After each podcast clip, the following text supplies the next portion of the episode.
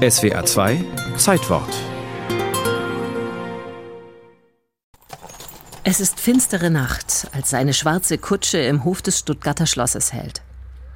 Wenig später bringen Männer in Uniformen drei Gestalten aus dem Schloss und dirigieren sie in Richtung der bereitstehenden Kutsche. Diese Momente am 16. September 1756 sind die letzten Minuten in Freiheit für die gefeierte Primadonna der Stuttgarter Hofoper Marianne Pirker, ihren Ehemann und den Hoffriseur. Alle drei werden aus dem Schlosshof direkt ins Gefängnis kutschiert. Ohne Prozess. Und vor allem auch ohne Anklage, sagt die Historikerin Franziska Dunkel. Bis heute weiß man eigentlich nicht, warum Marianne Pirker, ihr Ehemann Franz Pirker und der Hoffriseur Georg Reich bei Nacht und Nebel verhaftet worden sind und äh, letztlich dann auf den Hohen Asberg gebracht. Auch Marianne Pirker selbst weiß nicht, was Württembergs absolutistischer Herzog Karl Eugen ihr vorwirft. In der Hofoper in Stuttgart hat sie immer für volle Ränge gesorgt. Und mit Friederike, der Gemahlin des Herzogs, ist sie eng befreundet. Über den Grund ihrer plötzlichen Verhaftung kann sie nur spekulieren. Nun weiß man, dass Karl Eugen unzählige Liebschaften hatte und eben viele auch in dem Milieu von Oper, Ballett. Und der Rückschluss liegt nahe, dass er einfach unliebsame Zeugin und Zeugen dieser Liebschaften, die Details seiner Frau hätten verraten können, verschwinden lassen wollte. Auf Befehl von Herzog Karl Eugen landet Marianne Pirker in einer Einzelzelle.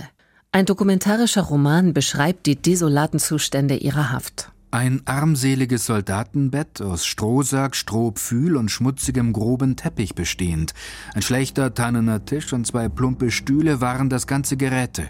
Und hier soll sie allein sein, mit ihren Gedanken, Erinnerungen, Befürchtungen. Marianne Pirker hat in dieser Haft wohl ihren Verstand verloren. Und in den herzoglichen Kassenbüchern finden sich alle Ausgaben wieder für die Gefangenen.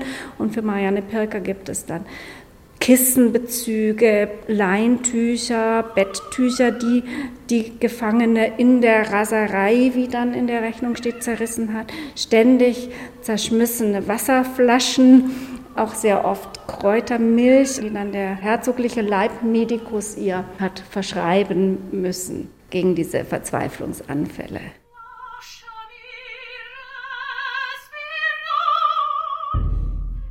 In ihrer Verzweiflung singt Marianne Pirker Tag und Nacht.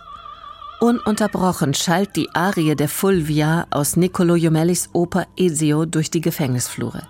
So lange, bis sich der glockenklare Sopran zunächst in einen heiseren Bass verwandelt und dann schließlich verstummt. Unter den Qualen der Einsamkeit und des Müßiggangs verdüsterte sich ihr Geist immer mehr.